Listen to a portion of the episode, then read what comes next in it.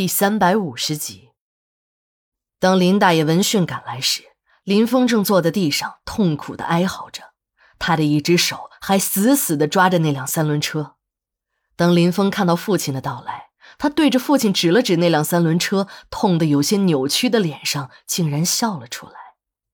这个时候，那些交通执法人员早已不知了去向，这几个二杆子做梦也没有想到。这个年轻的三轮车夫为了一辆三轮车，真的会打断自己的一条腿。他们的本意也就是敲个竹杠，捞点油水。这些执法人员呢，都是临时工，局里只给他们发了一身皮，至于钱呢，是要自己出去弄的。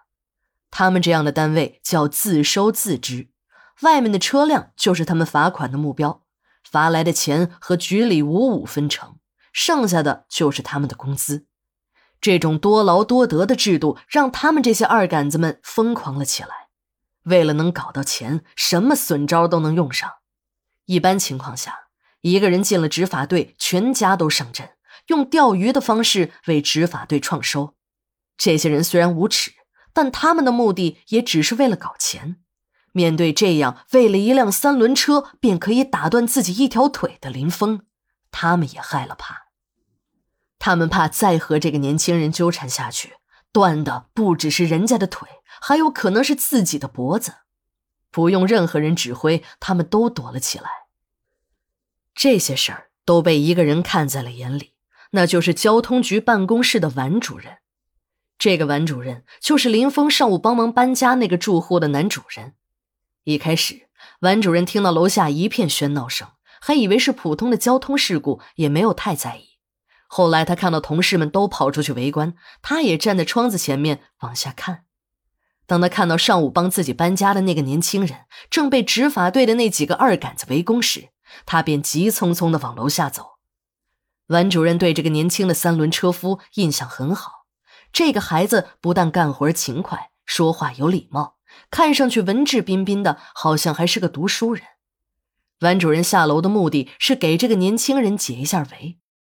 他在交通局工作了多年，他深知这些个执法人员的素质。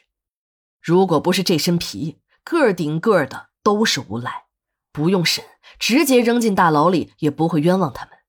自己还是快点赶到，要不然这小三轮车夫非吃亏不可。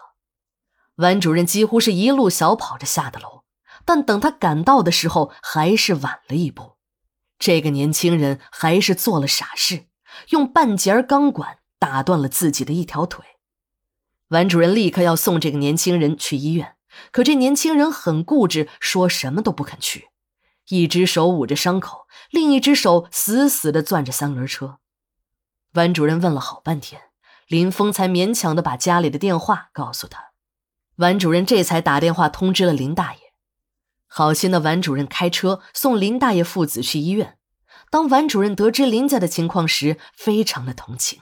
对林峰说：“小伙子，好好养伤，等伤好了，就把我家亲戚那个报亭兑给你。这个报亭啊，在步行街，位置好，客流量大。你又这么勤快，一定会赚到钱的。